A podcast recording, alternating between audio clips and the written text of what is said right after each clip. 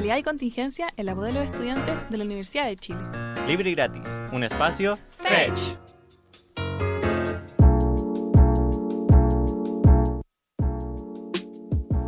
Chile tendrá jornada de 40 horas semanales. El proyecto fue aprobado por 127 votos a favor y está listo para ser ley. Felipe Rojas, único imputado por el crimen de Fernanda Maciel, fue declarado culpable. El 25 de abril se conocerá su sentencia. Despido de Paulina Allende Salazar da pie a intenso debate sobre libertad de prensa. ¿Cuáles son las implicancias de esta agenda de seguridad express? Lo revisamos con nuestra entrevistada de hoy, Alejandra Moor, experta en seguridad ciudadana, policía y sistema de justicia. Star Wars Celebration 2023. Los anuncios, los estrenos y todas las novedades desde una galaxia muy muy lejana los descubres aquí en libre y gratis. Muy buenas noches a todos, todas, todes que nos están escuchando aquí por la 102.5 Radio Universidad de Chile. Eh, mi nombre es Fernanda Ávila y estoy aquí para esta nueva temporada eh, de Libre y Gratis con mis compañeros Gloria Gutiérrez y Benjamín Cifuentes. ¿Cómo están chicos? Bien, feliz, feliz de volver a los estudios de la radio JGM para grabar una nueva temporada de este lindo programa. Hola, hola. Hola, Benzi. Muy ¿Qué? contento como pueden escuchar en el tono de mi voz. Sí, y con harta experiencia también en el, hombro yo creo que estamos llegando a grabar esta temporada. Pues Aquí las chicas, Gloria y, y Feña, están llegando de su experiencia en radio, que, que queremos que todo este formato que vamos a estar probando durante esta temporada eh, les agrade y les sea placentero. y que se animen también a incorporarse al equipo de Libre y Gratis porque ahí lo vamos a estar compartiendo en nuestras redes sociales también. Necesitamos manos, así que Sí, vamos a, a estar ahí con, con convocatorias abiertas para todos los estudiantes de la Universidad de Chile, no necesariamente la carrera de periodismo, que quieran participar y venir a hacer radio junto a nosotros. y no solo hacer radio, porque también pueden aprender a radiocontrolar, si Eso. quieren pueden hacer sus informes, sus notas o también eh, aprender un poquito de redes sociales también por ahí que tenemos un, un- un- un puesto ahí especial también para ustedes, para los que les gusta hacer reels y todas esas cosas entretenidas que hacen los jóvenes. hoy en Estamos día. buscando influencers. También. Bueno, partimos, pues, ¿no? Sí, pues vamos con nuestro primer bloque. Tus amigos hablan de contingencia y tú estás perdido, no te preocupes. Libre y gratis te resume la semana. Bueno, y después de seis años de tramitación, el proyecto de las 40 horas laborales fue aprobado y despachado el día de hoy. Está listo para hacer ley antes del primero de mayo y celebrar el Día del Trabajador con esta gran noticia, que era el propósito del gobierno. Así que, bueno, Feña, ¿qué nos puedes contar sobre esto? Notición, ese yo creo, notición. Y di- di- decía la ministra también, Janet Jara, eh, ojalá sueldo de 500 mil. Todavía Se no viene. se sabe, todavía no se sabe, se, se viene. Bueno, esto, eh, esta aprobación fue con un amplio apoyo, tuvo 127 votos a favor eh, y fue el último hito del proyecto de las 40 horas laborales. De aquí ya nada más, de aquí listo para hacer ley, tal como lo esperaba el gobierno, y eh, puede ser promulgada antes del primero de mayo, que es, como ya decía mi compañera aquí, que es el Día del Trabajador y la Trabajadora. Este proyecto llevaba varios años en el Congreso, llevaba desde el 2018 y fue impulsado por la entonces diputada Camila Vallejo y por también Carol Cariola, ambas del Partido Comunista. El año pasado, recordemos que eh, hubo una maniobra, digamos, desde el Ejecutivo que le ingresó una serie de indicaciones y le puso urgencia para que esto se tramitara durante el primer año o el segundo año de gobierno. Los únicos 14 votos que hubo en contra de, de- de este proyecto, que ya era bastante transversal, fueron los votos del Partido Republicano. Eh, un poquito Sorpresa. cero sorpresivo, pero sus razones fueron que el proyecto iba a hacer que los sueldos se, estancaba, se estancaran y que podía tener un impacto brutal para la cesantía. Eso fue lo que ellos dijeron. Eh, el resto de la oposición eh, votó a favor, de hecho consideraban que era un buen proyecto y que había tenido los cambios necesarios. Vamos a escuchar a Frank Sauerbaum, que es jefe de bancada de los diputados de Renovación Nacional. Cuando salió de la Cámara de Diputados el proyecto de 40 horas era un proyecto muy deficiente, que tenía muchos eh, defectos y por lo tanto el Senado tuvo que hacer una serie de modificaciones que a nosotros nos parecen que han sido contundentes en la línea que nosotros exigíamos. Así que a nosotros nos parece que el proyecto ha quedado bastante robusto, bastante bien, en la medida que la PYME tenga colaboración y tenga este plazo extra para poder ajustarse y también haya flexibilidad laboral, a nosotros nos parece que tienen los elementos suficientes para poder ser buen proyecto y aprobado bueno, este proyecto, ahí como decían, establecerá la reducción de la jornada a 40 horas en forma gradual. O sea, durante el primer año de vigencia de la ley, la jornada va a bajar a 44 horas y al quinto año sería de 40. Eso sería más o menos el 2028, ya que, sería ya las 40 horas, pero la gradualidad no es obligatoria. Hay empresas que si quieren el día después de un día después de que se promulgue la ley ya pueden bajar a 40 horas. Esto, esto, es una opción de flexibilidad nomás. O de hecho hay empresas que hoy en día ya trabajan con 40 horas semanales, como antes de que se promulgara la ley. Esto eh, obviamente es un triunfo para el gobierno ya que es uno de los proyectos que era clave, uno de los proyectos más importantes de la gestión eh, y después de la aprobación de este proyecto en la Cámara pasó un momento bastante Cute. bastante tierno, sí, eh, donde la ministra secretaria general de gobierno Camila Vallejo se emocionó y ahí vamos a escuchar un poquito de sus palabras. Es una buena noticia, por cierto, para la política, porque a veces se dice que la política no logra resolver los asuntos que son de interés nacional. Y hoy día la política demostró que puede estar a la altura de los desafíos que le plantea el pueblo de Chile. Eh, nada, estoy muy emocionada. Eh, quiero agradecer a todos, a mis colegas. Eh, Quiero agradecerle a los trabajadores, nada, los que estando en la oposición dieron el paso al frente, como dijo la ministra, y, nada, estoy muy contenta, no puedo decir, no puedo decir nada más, Aquí fallé como será, fallé. No falló. No, yo creo que no. Lo cumplió. bueno, primera vez, digamos, que, que muestra una actitud diferente en una, en una vocería. Sí, de hecho, bueno, no, iba a decir, primera vez que se quiebra, pero recuerdo cuando en su momento se discutió sobre la infancia vulnerada en, el, en su época de diputada, y ahí recuerdo, claro, eh, claro la viralización de, ese... El quiebre. De que, claro, se le quebró la voz, pero ahora es por un motivo de felicidad. Claro. Así que bien. Sí, y eh, tras aprobarse este último trámite, Chile, además de todo esto, se va a convertir en una excepción de aquí de la región latinoamericana, porque en la mayoría de los países eh, la jornada sigue siendo de 48 horas semanales. O sea, imagínense, acá teníamos 45, en otros países tienen 48 horas semanales. Así que eh, una gran noticia para eh, los trabajadores y trabajadoras. recuerden que pueden revisar más a detalle toda la información en las páginas y sitios web del Ministerio del Trabajo.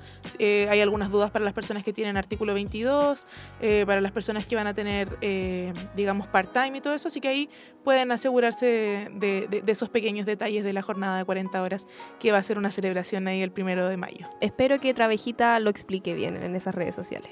sí, ahí subieron una, infografía ya. Yo vi un video de Travejita con, bailando como con un reloj lo encontré tan perturbante. no cuestionemos a Travejita. Y no, es que en verdad yo. Travejita tiene peinado de Joan Jett. ¿Lo han pensado antes? sí, toda, toda la pinta. Pero yo quiero reparar en ese reloj. Yo. No, es que de verdad me perturbó. Era hasta al nivel, digamos, de el. Como, ¿Cómo se llama este comercial como antidrogas? Ah, eh, pero ¿cuál? ¿El del perro? No, las animaciones como no fumen. Ah, ya, como. Mm, no, pero ese era el cigarrillo. ese. Cáncer causa el cigarrillo. Ese mismo. Ya. Ya, ese era, era ese tipo de animación, pero en un reloj con ojos que yo me causó pesadillas, lo debo decir. ya. Bueno. bueno. Eh, pesadillas. Pesadillas como yo creo las que han tenido algunos. Eh, algunos de nuestros colegas y nosotros también de equivocarnos con una palabra, ¿o no? Ustedes saben de qué palabra estoy hablando, porque eh, la periodista de mucho gusto, Paulina de Allende Salazar, fue eh, desvinculada de Mega Media luego de su impas, donde trató de no sé si P-word. la palabra con P. La palabra con P para, para los que no saben inglés. A eh, el suboficial Palma. ex cabo Palma.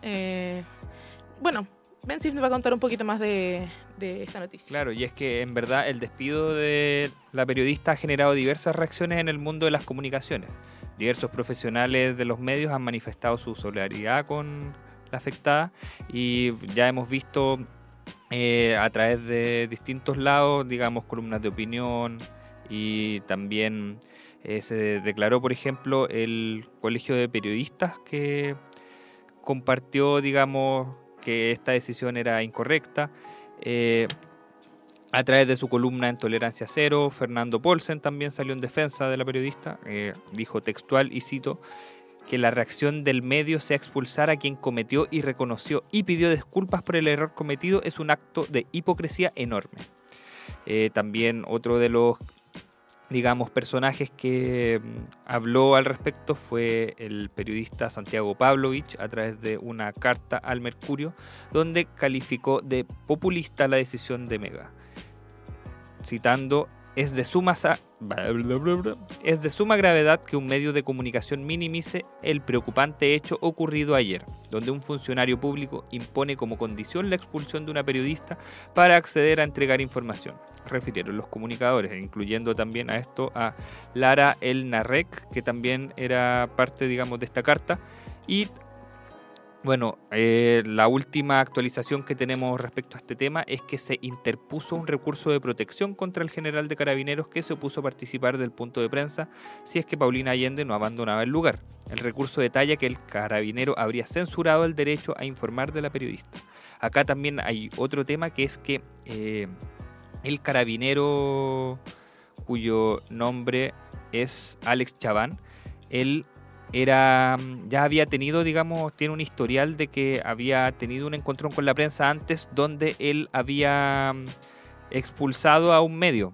Entonces ya, ya tenía, digamos, Ah, como claro. encontrones con medios. Y bueno, en- ahora se está... eh, son algunos ejemplos nada más los que estamos dando, pero es una discusión que es, es bastante, digamos, relevante para nuestro gremio. Claro, aquí tengo la duda de eh, el recurso es contra el general Yáñez. Sí, no, no contra este otro periodista que tú mencionaste, o sea, perdón, este otro carabinero que tú mencionaste. Yo tenía entendido que era contra Alex Chaván. Ah, ok. ¿Y p- porque él fue el que le solicitó directamente? Es que, claro, él, en el fondo, fue él el que vulneró como el Mm. derecho a informar de la periodista al expulsarla del punto de prensa. En efecto fue, lo googleé recién, contra el general Alex Chaván. Ah, perfecto. Claro. Es que ahí también tenía la duda que supuestamente eh, Paulina de Allende eh, se, les había, se le había pedido previo a que empezara el punto de prensa que se retirara y como ella no quiso retirarse, se dieron esas declaraciones, digamos, en vivo. Ha habido harta discusión respecto a esa trastienda también. Sí, no, no se sabe cuál es la Han salido como chismes, podríamos Mm. decir, eh, respecto de cómo también fue la jornada, digamos, el día D, eh, que, mm, no sé, pues que los rostros del canal tuvieron que quedarse hasta las 5 de la tarde para mm, como discutir la situación, que hubieron llantos, que, digamos, los colegas fueron a consolarla, que... También hay, hay- ha habido harta discusión al respecto de cómo fue ese proceso, porque en el fondo igual es una situación compleja por decirlo menos, porque en el fondo es, lo que se da acá es eh, el uso de una palabra que es súper coloquial y que de hecho de acá Ha salido un Ha par de salido veces. un No, par de vamos, no nos vamos a hacer los locos ni las locas. Ha salido, eh, pero también yo no sé, siento que hasta cierto punto no es para nada ofensiva. Claro, no creo. ofensiva. Mira, de hecho yo lo diría así, eh, término, es como eh, usar la palabra weón, yo diría, como yo creo que la palabra weón en sí misma es como de estas palabras que no tienen una connotación negativa necesariamente, pero dentro, entendida dentro de un contexto, no, no podéis utilizarla, no sé, porque yo Con alguien que no te conoce, que no sabe que tú hablas así, por ejemplo, porque a mí me ha pasado que yo eh, ocupo mucho esa palabra de repente y hay gente así como, oye, pero ¿por qué me estáis diciendo eso? Y yo hablo así, como no te estoy insultando directamente, ¿cachai? Entonces, Claro, muy contextual y al final también ese es el problema de, sobre todo en un espacio de tanto revuelo donde eh, los ánimos están tan caldeados, llegar Claro. y, y soltarla con la liviandad que la soltó al aire, además una periodista digamos, con harta trayectoria, no fue Con como harta en un con- experiencia, sí. Claro, no, no fue como que la pillaran desprevenida. Eso igual demuestra que un error le puede pasar a todo el mundo, porque yo no creo que ella lo haya hecho con dolo, de, de verdad, porque más encima en ese momento, en ese día que era un momento de mucho dolor igual para, para la institución, porque, no sé, es un momento de preocupación para la gente, para sus familiares, entonces no pienso que lo haya hecho así como con mala. Literalmente se le salió. Le podría pasar a cualquiera. Sí, ojalá no nos pase a nosotros y que no perdamos nunca el trabajo por, Claro, por pues, esa- ese tipo de cosas. Y ahí también es que se da esta discusión en torno como a criticar al Mega por lo que por la decisión de despedirla. Una cosa hubiera sido, por ejemplo, que yo hubiese renunciado. O, que- o congelarla, que eso se ocupa igual harto en los canales, como sacarla un tiempo de pantalla hasta que baje el revuelo causado por X situación. Pero claro, o sea, aquí se optó por despedir a, a una periodista con esta amplia trayectoria, que también, digamos, no es eh, precisamente un estandarte de los periodistas de izquierda, ni mucho menos. Es, es- se- insisto, se le salió. Claro. Bueno, eh, sigamos con, con nuestra con, nue- con nuestro tema noticioso del día que eh, también es una noticia un poco dolorosa. Claro, en el Centro de Justicia de Santiago hoy conocimos el veredicto por el caso del asesinato de Fernanda Maciel. Felipe Rojas, culpable. La sentencia se hará a conocer el 25 de abril. Sí, el culpable por violación con homicidio y aborto fue declarado Felipe Rojas, que era el único imputado en la investigación por el caso de Fernanda Maciel, que recordemos eh, desapareció en febrero de 2018 y que por más de 500 días se desconoció su paradero. Eh, Maciel estaba embarazada al momento de su muerte, tenía 30 semanas de gestación y sus restos fueron restos digo fueron encontrados en junio de 2019 en una bodega al cual ella ingresó por ser invitada por eh, quien era su amigo Felipe Rojas en la comuna de Conchalí, esto al lado de su casa. Eh, bueno, él fue declarado culpable por violación con homicidio y aborto, pero también estaba imputado por inhumación y hurto, eh, que eran parte de, de los cargos que se le otorgaban. Estos fueron desestimados, eso sí, porque ya se, se consideran que estas dos acciones estaban dentro de la figura base de la violación con homicidio. Tenemos la declaración de la madre de Fernanda Maciel, Paola Correa, quien celebró el veredicto y se refirió a las disculpas que el día de ayer Rojas había ofrecido a su familia. Eh, bueno, era lo que nosotros estábamos esperando hace tanto tiempo, es por lo que luchamos. Siento que le estoy cumpliendo una promesa que le hice, que es la segunda promesa que yo le hice y estoy contenta, estoy nerviosa, pero mi corazón está tranquilo porque mi hija y mi nieta van a poder descansar en paz. Todavía falta la sentencia que espero que sea la que nosotros pedimos. Es un desgraciado, en realidad ni siquiera él se cree lo, lo que dijo, además que ni siquiera se refirió eh, a ella por el nombre, sino que dijo ella. O sea, es un- un- una persona eh, cero empática que, no- yo creo que ni siquiera le está arrepentido de lo que hizo. Bueno, la Fiscalía Metropolitana Centro Norte pide que a Felipe Rojas se le imponga la pena de presidio perpetuo calificado, que es la más alta en la legislación chilena, y esta sentencia se dará a conocer en dos semanas más, el próximo martes 25 de abril. Muy importante que si lo dejan como eh, calificado, eh, se supone que hay un periodo que no pueden pedir reducción de sentencia tampoco. Mm. Así que eh, ojalá que sea como calificado en su grado máximo y así él no podría pedir reducción de sentencia ni eh, ciertos beneficios que se pueden pedir dentro de la cárcel cuando uno, digamos, tiene un buen comportamiento, eh, etcétera. Claro. Bueno, eso, pues, ojalá le den todos los años Sí, posibles todos los a- años a posibles. Felipe Rojas. Bueno, también se de- después de esto se, se manifestó la, la ministra de la Mujer, Antonia Orellana. Ella eh, dijo a través de un video que eh, enviaba sus condolencias y su apoyo a la familia y al, a, su, entorno de Fernanda y que también eh, recordáramos que siempre los culpables aquí eran los agresores porque recordemos que el caso de Fernanda Maciel, cuando fue televisado, fue sumamente polémico, se mostraron muchísimas fotos de ella, se le calificaba de una, mm, Había mucha especulación. Sí, claro, porque ella, no sé, consumía drogas, creo que consumía marihuana, una cosa así, y como que eso salió mucho en los expedientes. Entonces, como había una, hubo una discriminación en el tratamiento periodístico eh, de, su, de su caso. Claro, y también como pienso nuevamente en casos que han salido al, no sé, por ejemplo, el caso de Nicolás López, por ejemplo. Bueno, acá las proporciones igual son diferentes, Sí. digamos, con el caso, lo, lo que pasó con Martín Pradenas también, pero como esta sensación de que queda de repente de cierta impunidad de eh, delitos de agresiones sexuales y eh, delitos cometidos hacia mujeres. Entonces yo creo que eh, como que en el fondo igual está marcando un precedente a través de eso. Exacto, exacto. Ojalá que esto marque más precedentes. Y eh, bueno, ese fue nuestro resumen. Eh, vamos con el siguiente bloque que tenemos preparado también eh, parte de la contingencia. Tenemos una entrevistada eh, muy interesante ahí para que se queden eh, en lo que sigue de libre y gratis. Chao, chao. Volvemos al segundo bloque de Libre y Gratis a través de la Radio Universidad de Chile 102.5 y en esta segunda parte del programa tenemos una invitada, tenemos de entrevista a Alejandra Moor, investigadora del Centro de Estudio en Seguridad Ciudadana de la Facultad de Gobierno de la Universidad de Chile, que cuenta con más de 15 años de experiencia en materia de seguridad ciudadana, policía y sistema de justicia. Hola Alejandra, ¿cómo estás? Hola, ¿cómo están? Mucho gusto, muchas gracias por la invitación, es un honor. Súper. Un honor también nosotros de tenerte aquí hoy día. Bueno, para partir, entrando al tiro en, en el tema que ha estado en la palestra en el último tiempo, porque ya en el último mes han muerto tres carabineros en servicio.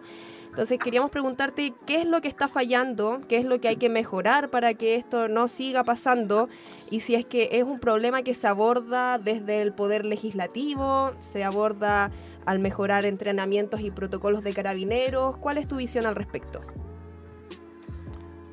Mira, eh, todas las anteriores, el, el nivel de complejidad de estos problemas demanda siempre respuestas tanto más complejas. Y eso, y eso es una eh, dificultad importante que se le impone a la política pública, porque una respuesta integral del tipo que se requiere a los niveles de violencia eh, que se está viendo enfrentado el país en algunas zonas particularmente, porque tampoco digamos que esto es un fenómeno que, eh, que cubra todo el país de manera homogénea, eh, tiene que ver con las condiciones específicas de ciertos territorios que son más vulnerables a este tipo de violencia criminal. Entonces decía que el tipo de respuesta integral que se requiere, que tiene que ver con las acciones que se pueden hacer en los territorios desde diseño urbano, estrategias preventivas, políticas de drogas, ¿no? Eh, eso por un lado, pero por el otro lado también respecto de cómo cumplen su rol cada una de las instituciones de control, ¿verdad? Y eso tiene que ver con la formación, la capacitación, el equipamiento, las reglas a las que se someten los funcionarios y las funcionarias policiales, ¿no? Eh, pero también tiene que ver con cuáles son los mecanismos de control sobre esas instituciones. Como dice ya los, desde los muy antiguos, ¿quién vigila al vigilante? ¿Cuáles son los mecanismos de, de supervisión que tenemos sobre las instituciones policiales? Pero no basta tampoco solo eso. ¿En qué medida la ciudadanía eh, es parte de todo este proceso, se siente involucrada para poder mejorar los niveles de confianza en las instituciones, la disposición a colaborar, la disposición a respetar las normas también? Mm, eh, de manera que, eh, que el sistema funcione, porque ustedes saben que para que funcione el sistema de control y sanción se detona con una denuncia y esa parte de la ciudadanía. Entonces, este nivel de complejidad, este nivel de profundidad del problema requiere una articulación muy grande requiere que hayan disposiciones de colaborar, de coordinarse, de trabajar en, conjunto, de de pronto decir, ok, no me toca a mí, le toca a esta otra institución y yo voy de atrás. Eh, pero cuando nos estamos peleando el micrófono, la pantalla, la foto, la verdad es que es muy difícil eh, hacerse cargo de manera integral de este tipo de fenómenos. Y por ejemplo, en, ese caso, ¿cómo evaluarías tú lo que está haciendo el gobierno en este caso? Digamos que han habido reuniones con las cámaras eh, de los parlamentarios, eh, también han habido reuniones con eh, carabineros, con PDI, pero está todo siendo un poco rápido. ¿Qué, evaluación hay de, del proceso en este momento? Mire, creo que esta, la urgencia política siempre ha atentado en contra de la calidad de las decisiones en esta materia, no exclusivamente en esta materia, pero particularmente en esta materia. Porque además el problema público en torno a la seguridad y la violencia es un problema de, mucha, de mucho atractivo mediático eh, y además de mucho interés político, porque cosechas votos. ¿no? Entonces, estos dos eh, mundos paralelos el de la política y el de los medios, que viven en paralelo, pero no por separado, ¿no? Eh, lo sabemos eso, no, no lo que diga yo, eh, genera unas condiciones en el ambiente, en el medio ambiente de la toma de decisión de la política pública que son sumamente nocivas para la buena decisión, ¿no? Entonces yo creo que el gobierno se ha visto eh, apurado, que ha intentado responder eh, con tiempos políticos que no son los tiempos técnicos. Y esto es algo que le ha pasado a este gobierno y que le ha pasado a gobiernos anteriores. En otros contextos de la criminalidad. Ahora, en este país yo empecé el año 2003 a trabajar en estos temas y desde que estoy en estos temas es que eh, la seguridad es el problema más importante y los medios de comunicación se llenan por periodos, ¿no? Por periodos se llenan de noticias del crimen y todos corren un poco despavoridos. Eh, entonces esto de que ahora es más importante que nunca es bastante relativizable. Eh, que ahora los tiempos son más apremiantes, es todavía más relativizable, porque justamente cuando, cuando la violencia, y no solo el delito, cuando la violencia se transforma en, el, en lo común, en lo habitual, estamos frente a un problema que tiene un trasfondo cultural del que tenemos que hacernos cargo y que trasciende al Ministerio del Interior y Seguridad Pública, que trasciende a un gobierno en particular. A mí me parece que eh, la disposición a generar acuerdos amplios, transversales, eh, es siempre necesaria.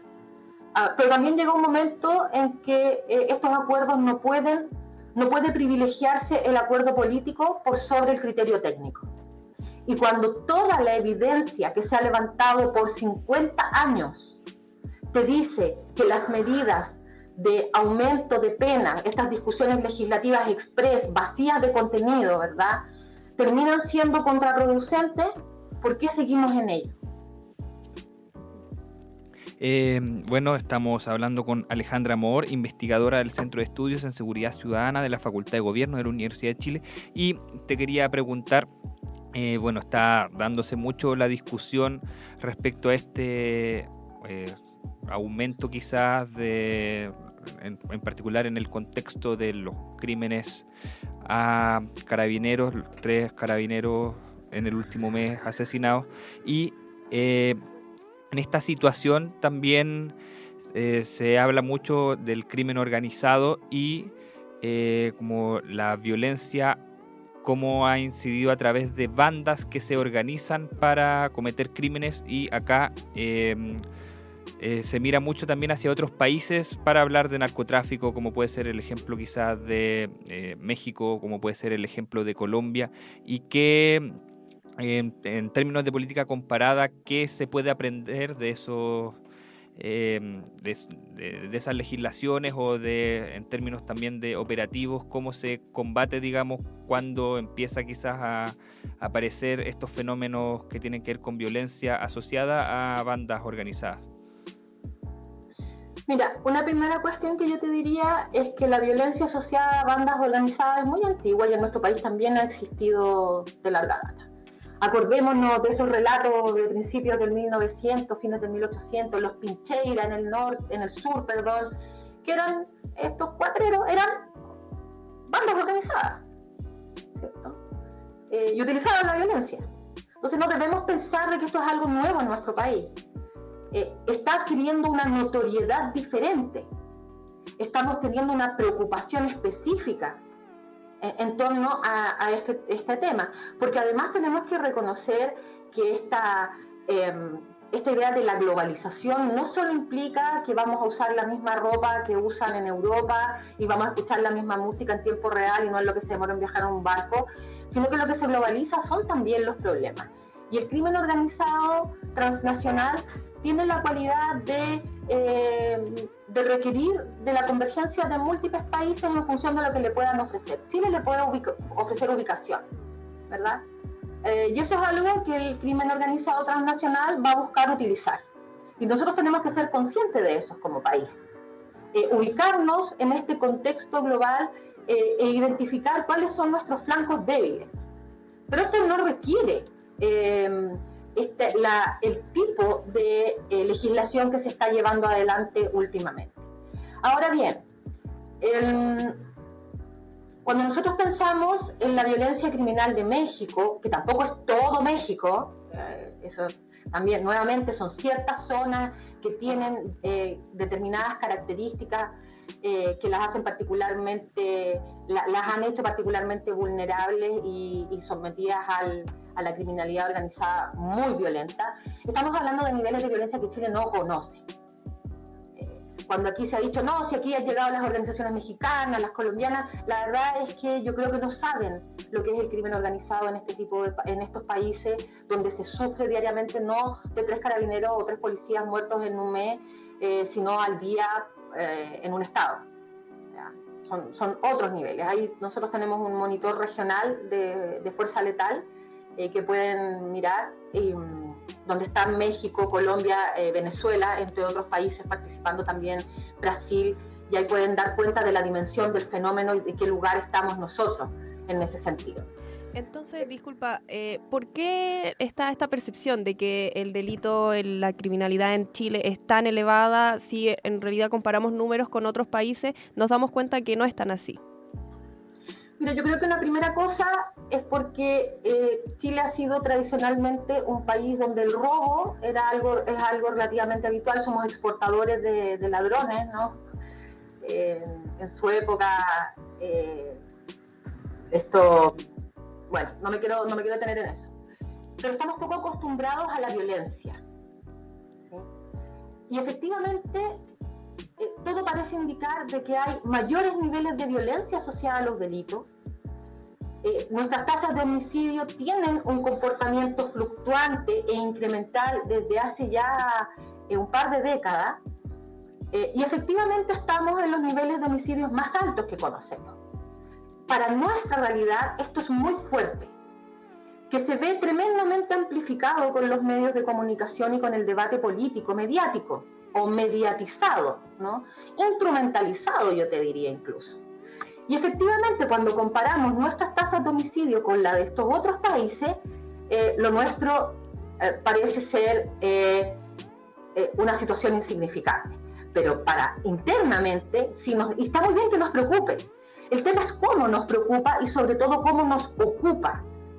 Porque yo creo que está, ha estado ausente de esta mediatización el preguntarnos acerca de los niveles de violencia en general y no solo asociados a los homicidios o los delitos. ¿Qué pasa con las relaciones interpersonales en la calle? El mayor volumen de homicidios todavía sigue vinculado a relaciones interpersonales, no al crimen organizado. Entonces nos ponemos nuestra atención en un fenómeno emergente que requiere que lo atendamos, pero que requiere sobre todo que se atienda vía levantamiento del secreto bancario. Yo creo que eso es fundamental fundamental que la policía de investigaciones particularmente, que ha logrado irse especializando en este tipo de delitos, que tiene una muy buena conducción también en esa área específicamente hoy por hoy, eh, pueda hacer investigación criminal inteligente, con recursos, con recursos normativos también para eh, a seguir el flujo del dinero, porque allí está el crimen organizado. Los otros son grupitos chicos que andan entre varios cometiendo delitos y se ponen de acuerdo, sí, porque no hay manera que lo hagan sin ponerse de acuerdo. Pero diferenciar eh, estos fenómenos y su impacto. Pero discutamos acerca de la violencia en nuestras relaciones interpersonales.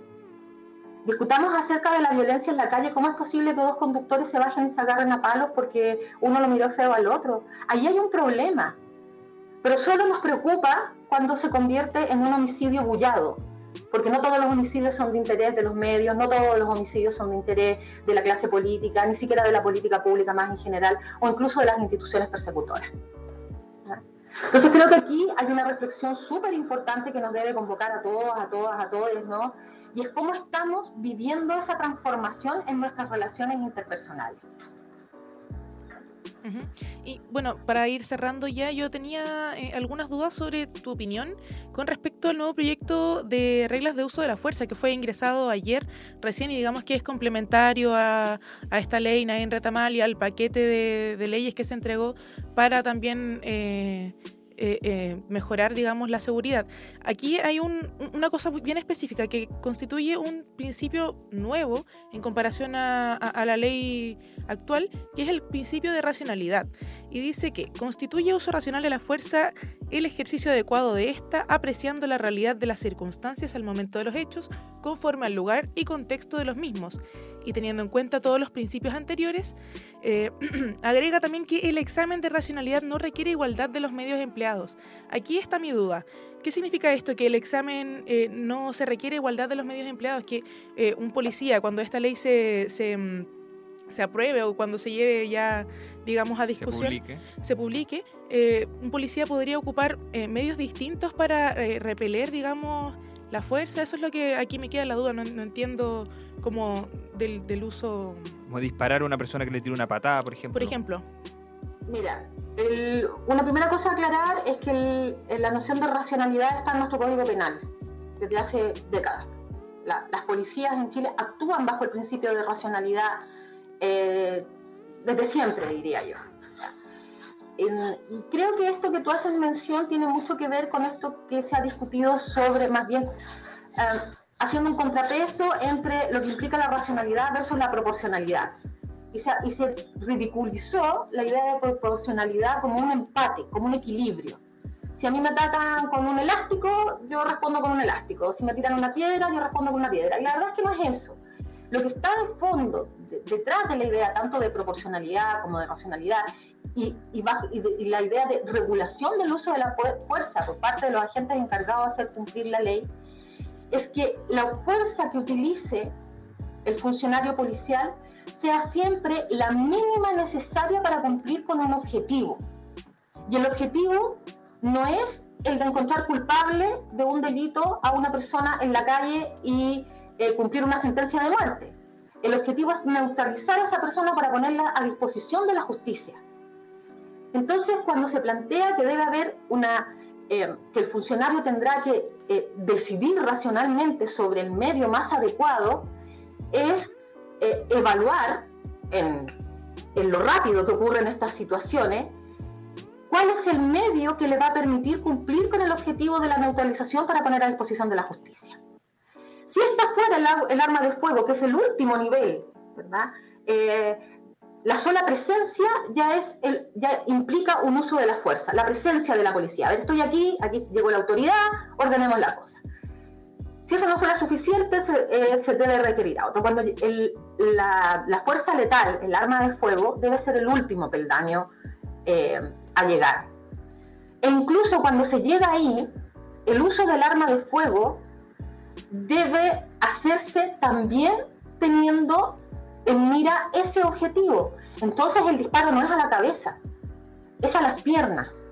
¿En qué condiciones extremas se justificaría bajo estos principios el uso, eh, el resultado letal del uso del arma de fuego, por ejemplo, a través de un, disparo a la cabeza, eh, cuando efectivamente esté en un riesgo inminente la vida del funcionario o un tercero? cuando tienes a un otro apuntándote. Ahí tú no puedes eh, probablemente eh, arriesgarte, lo voy a decir así, disparándole a las piernas.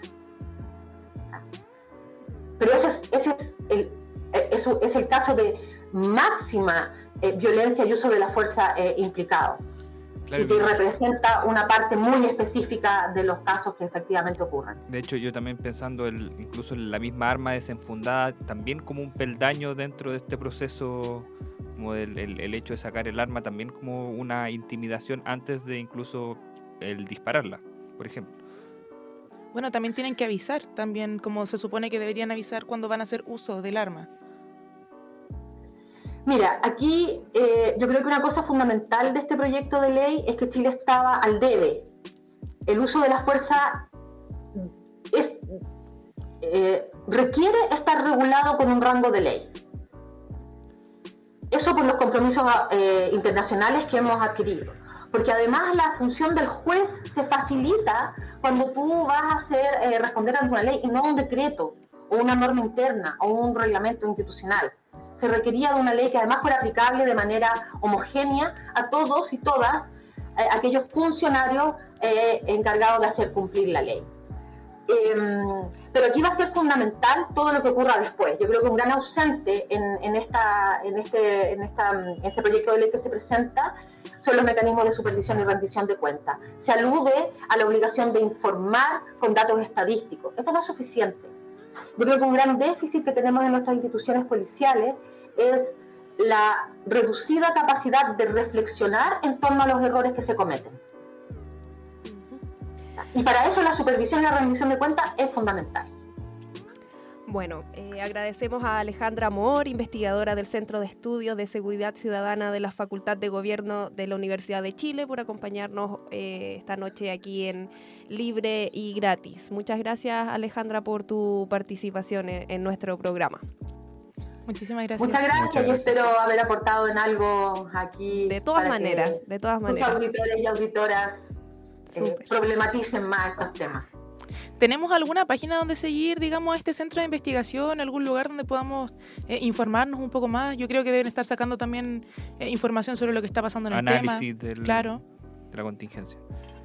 Mira, tenemos un sitio web que eh, no, no, se actualiza tanto como quisiéramos, ¿no? Pero para quienes les interesen estos temas hay muchos tipos de publicaciones distintas, desde materiales de capacitación, eh, documentos de reflexión, hasta eh, investigaciones, estudios, etc. la dirección es www.cesc.uchile.cl. también están nuestros correos electrónicos para quienes les interese meterse más en estos temas. Genial. Alejandra Amor, muchas gracias por esta conversación. Un gusto. Gracias a ustedes, que estén muy bien. Hasta luego. Chao, chao. Chao. Seguimos en Libre y Gratis. Cultura.pop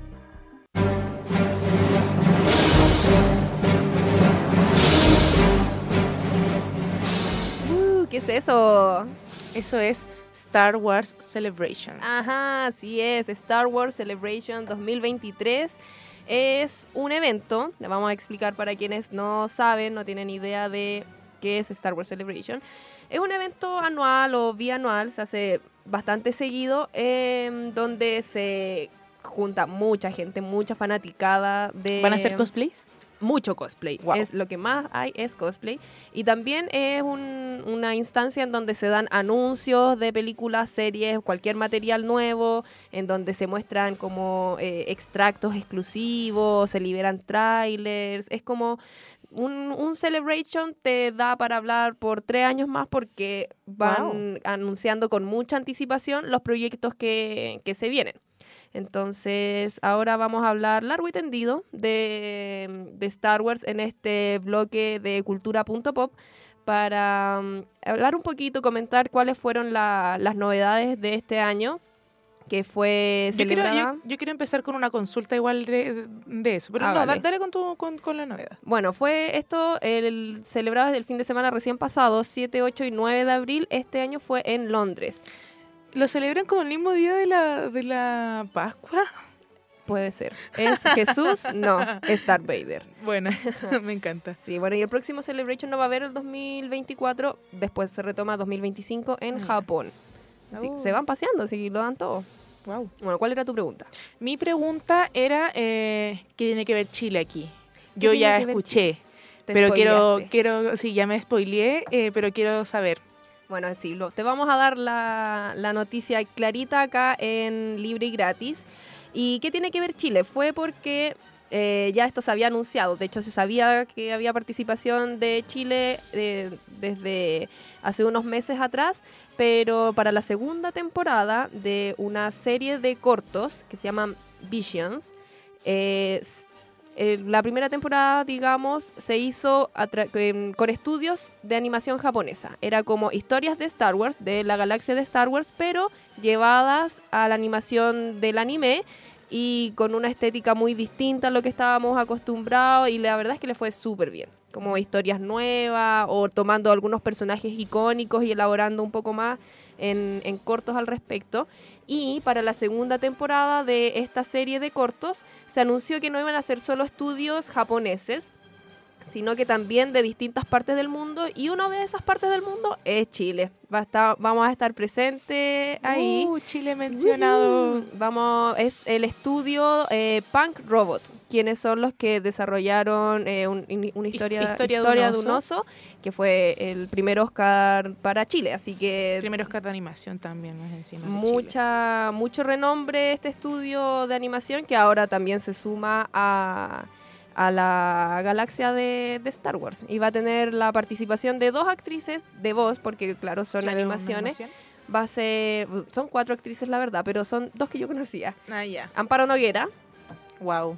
bien Bien, bien. alta Ca- ca- espérate, caro ese, ese, esa producción, pero Caro- obvio, caro como- todo Star Wars Caro todo Star Wars. En total están, deben estar facturando, pero, sí o sea, Disney, Uf. Bueno, No. y con estos eventos, sí, con también. mayor razón. Bueno, y la otra actriz que es bastante conocida es Valentina Moore, que de nombre tal vez no les suene, pero si es que vieron Cromosoma 21, Mm. es la protagonista, es la, la detective que mm, Ya, ya sé sigue todo, toda la investigación en esa serie. Así que eso, el 4 de mayo, día de Star Wars, se estrena la segunda temporada de Star Wars Visions, que contará, como ya hablamos, de con la participación de Chile en sus filas. Y las otras dos son eh, más, más desconocidas, digamos, como... O son actrices solamente de doblaje. Había una actriz británica, que no tengo el nombre Ah, aquí pero no ahora. son chilenas las otras dos, ese era el No, y punto. la tercera me quedó la duda, porque era una actriz eh, juvenil, era una voz eh, de... Mm. El, el personaje va a ser una niña en el corto, entonces, si es que es conocida, por mí no lo es, así que no, no sabría decirte. Pero eso en cuanto a, a Chile en Star Wars. Y bueno, hablando del mismo 4 de mayo, que se sabe es el día de Star Wars, ¿tú sabes por qué es el día de Star No, Wars? yo no sé. Ya, porque en inglés, eh, 4 de mayo es May 4th, ¿cachai? Como el 4 en ordenal en inglés, y eso suena parecido a May the Force be with you, que es que la fuerza te acompañe. Entonces, siempre ese día es el de día palabras. Un juego de palabras y se celebra el 4 de mayo como el Día Mundial de Star Wars y ahí también se hacen como vemos ahora estrenos, se va a estrenar Visions y se va a estrenar otra serie que es el primer producto que se hace exclusivamente para niños, de hecho va a salir a través de Disney Junior, como ese y es como la historia de jóvenes Jedi, así se Ah. llama, aventura de jóvenes Jedi. Va a salir Yoda igual, porque mm, esta es una, una serie que está antes de los eventos de la prime- del episodio 1 ¿También es de animación? también es de animación, pero está enfocada en, en una en padawans, en niños que están entrenándose en la fuerza y que va a tener este sello infantil. Mira, y más encima se están ahorrando plata con los actores y están pagándole a estudios de animación para ganar más plata. Wow, increíble este, este negocio que está, está girando aquí. Quiero, en- no quiero hacer spoiler, pero ya me imagino cómo termina lo de los niños Jedi. Solo eso voy a decir. Puede ser. No creo en todo caso que sea ese el final que, que tendrán estos niños porque mi amiga está colgada. Yo no sé. Bueno, es que hay un- una película en, dentro de todas esas en donde se... A, varios niñitos Jedi. Mm. Pero este no es el caso porque está ambientada en la Alta República, que esto fue varios, muchos cientos de años antes de, de los eventos que vemos en, en, la, en las precuelas que se estrenaron en los 2000. Tenéis que ponerte al día, Feña. Sí, ¿saben qué? Mi mamá siempre me cuenta que a mí me gustaban mucho las películas de Star Wars cuando era- yo era chica. Pero si tú me preguntas ahora, yo no me acuerdo de nada de lo que vi. Mm, falta Nada. ahí un, un refresh. Sí, sí, Bueno, bueno. Eso con respecto a los estrenos del 4 de mayo. Chile se está apoderando de Star Wars. Empezó Pedro Pascal, ahora Toda la viene. Punk Road, eh, Amparo Noguera. Después se viene libre y gratis. Por supuesto. Nos van a, Viene- vamos a ser media partner. Medio de- partner, ¿cachai? bueno, otro de los anuncios importantes que se hicieron es que va a haber tres películas nuevas, ¿ya? Y bueno, la primera que, que se anunció es una película que ocurrirá 25 mil años antes de los eventos del episodio 1. ¿Cachai? ¿Cómo se expande? Si realmente es un universo expandido. Igual que el nuestro. Ah, bueno, 25 mil años antes de los eventos del episodio 1 y en esta película se va a mostrar los descubrimientos de la fuerza y el primer Jedi, como los orígenes de todo, todo, todo, todo, va a estar en esa película. La segunda, que es una de las más esperadas y que también genera mayor expectativa, es una película que cerrará todos los eventos, va a ser como una película crossover de la línea temporal de, de Mandalorian. ¿Ya? Y que han salido varios productos eh, como en siguiendo esa línea temporal. Ahora también se vienen unos cuantos anuncios, o sea, unas cuantas temporadas de estrenos nuevos. Y esta va a ser una película que concluya todo este, este episodio que se abre y que se abrió con The Mandalorian. Y de Mandalorian, eh, ¿cuánto tiempo después o antes del episodio 1 es, más o menos? Como para, para imaginártelo. Ya. Me pillaste porque no soy buena en matemáticas, pero te puedo decir que, para tenerlo más clarito, eh, la historia de Mandalorian empieza cinco años después de que terminan los eventos del episodio 6, que esa es la trilogía original. Cuando Ah, a la larga muere Darth Vader y se cae el imperio y se establece un equilibrio en, en la galaxia, ahí es cuando termina el episodio 6. Esto es cinco años después de, de, ese, de es- esa, de esa historia. Y a partir de ahí continúa y sí hemos avanzado un, un par de años como siguiendo The Mandalorian y las series que han salido eh, a raíz de esa y que concluirán en esta película eh, que va a dirigir Dave Filoni, que es eh, uno de los creadores de The Mandalorian y de las series animadas de Star Wars, en donde de los cuales se sacan muchos de los personajes que aparecen en Mandalorian y que también series nuevas se van a estrenar a partir de esos personajes. Es ese el hombre encargado. Y por ejemplo, de quienes dirigieron las primeras películas, ¿todavía queda gente en el equipo, en el grupo? Así como... funcionan como consultores, como de, sobre todo, bueno, George Lucas y, y personas de, de ese nivel. Claro, Sí, y, creadores de personajes que van, que salieron en algún momento y que ahora se in- incluyen en, en esta parte de, de la narrativa, ahí funciona como a modo de, de consulta. Y bueno, la tercera película es eh, 15 años después del episodio 9. El episodio 9 es de las últimas películas que salieron, las tres últimas, las secuelas, y que esas ocurren como 30 años después del episodio 6, es un salto en el tiempo importante. Y esto es 15 años después de eso, y va a seguir la nueva Orden Jedi con una nueva maestra Jedi que fue la protagonista de las películas de las secuelas, que Leo es Rey.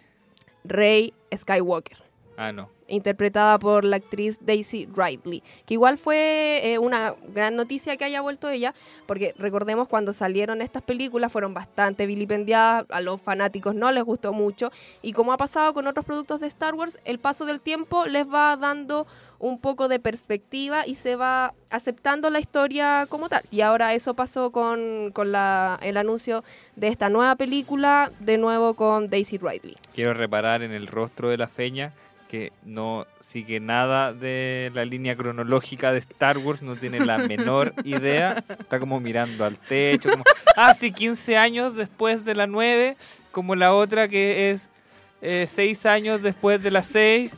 Y Innecesario este... Sí, ven, si no tenías por qué Sí, no echarle al tenía agua. por qué. Bueno, ni... yo entiendo totalmente toda la cronología, Gloria, para que Yo, no te yo iba a decir algo... Bueno, y para nuestros auditores también, que no entienden, este es un momento en el que puedan interesarse tal vez y, y darle una oportunidad y sumergirse en este universo que tantas cosas, tanto material nuevo propone siempre. A la feña ya le hiciste el spoiler de que muere Darth Vader. Ah, ya, pero eso... Pero ese es un sí, spoiler eso desde los 80, sí, amigo, que no es un gran nada- spoiler. ¿Tú cachai que la frase yo soy tu padre viene de Star Wars, o no? ¿Tú cachai que la frase- Ya, bueno. Ya, sigamos. Otro de los anuncios que se hizo en esta en esta celebración y que es uno de los más, más, más esperados por los fans es el de la serie Ahsoka, que ahora tiene fecha, es agosto de este año en que se estrena eh, la serie Ahsoka, que sigue, es, así se llama la protagonista, Ahsoka, quien fue en las series animadas, en una de las series animadas, eh, Clone Wars era la Padawan, la aprendiz de Luke Skywalker, quien es quien después se transforma en Darth Vader. Entonces es un Claro. personaje muy querido por los fans. Eh, es mi favorita personal. Mira, eso sí lo sabía, lo de lo de que Luke después era Darth Vader. no es Luke, amiga, es Puta, Anakin. Anakin, esa weá. Eh, eso. Pero eso lo sabía Bien. parte de, Parte de- la, la historia. cultura sí, pop, pues, como así que necesario. No podía no saber esas cosas. Bien, Quizás no me que- sabía el nombre, pero sabía cómo terminaba la historia.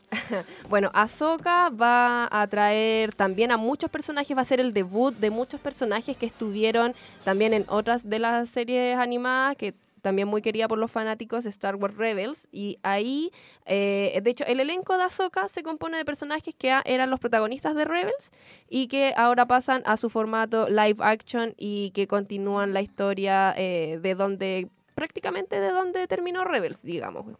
Debe haber un pequeño salto temporal, pero es, muy desde, desde, esa, des- desde ese momento en la historia, en la cronología de Star Wars, digamos. O sea, mucho que estudiar para personas como yo. Ujú. eh, Y mucho para que- disfrutar para Eso, eso personas a como decir, yo. mucho que disfrutar para personas como tú, que ya se la han visto todas. Eh, esto obviamente lo pueden encontrar en la plataforma de Disney Plus. Por ahí va a salir todo, que es la plataforma oficial ahora de Star Wars. Y, eh, ¿qué más? ¿Queda algún, algún otro anuncio ahí de la de Star Wars en el tintero o no? Hay una serie que se sabe muy poquito, pero que se va a estrenar este año y da- sale eh, Jude Law. Este actor muy reconocido sale en Closer, en Animales Fantásticos, en Sherlock Holmes. Eh, si tú ves tu- su cara, amiga, vas a decir, ah, él es Jude Law. Bueno, él es el protagonista de, de esta nueva serie que se llamará Skeleton Crew y que va a ser en la misma línea temporal de The Mandalorian, entonces es probable que lo que parte en esta serie termine también en la película que mm, va a dirigir Filoni, eh, concluyendo con todo esto de, el Mando Burst, digamos. Y hablando de anuncios, les queremos anunciar también, que más que anuncios en verdad, les queremos recordar que estamos buscando equipo para quien esté interesado. Si alguien quiere venir acá a hablar de Star Wars, si alguien está interesado hablar de contingencia, hacer entrevistas, ya decíamos, hacer también material para redes sociales, algún influencer que nos quiera patrocinar. Claro, Sí, que para... a nosotros nos, no- nos patrocinan los influencers. pa- Sí, es al revés aquí al revés, funciona. exactamente. No, Em, eso, estamos en busca de gente que quiera colaborar con nosotros, que le interese eh, el programa, que le interese eh, agarrar un poco de ritmo también. Aquí es muy entretenido para poder conversar, para poder soltarse un poquito en la radio, así que quedan invitados, invitadas, invitades. Eso, es una gran escuela libre y gratis y aprovechen la, la instancia de, de colaboración que tenemos aquí en el equipo, que en realidad es, es un lindo trabajo el que hacemos y que le extendemos la invitación para todas las personas que quieran sumarse. Les recordamos que estamos en la 102.5 FM, Radio Universidad de Chile, y con esta marcha de Star Wars que Marcha Imperial. Marcha Imperial, eh, nos despedimos de este primer episodio de eh, esta nueva temporada libre y gratis. Muchísimas gracias por estar en sintonía con nosotros. Les, re- les recordamos que estamos en las redes sociales como arroba libre y gratis. Muchas gracias por estar con nosotros esta noche. Buenas noches.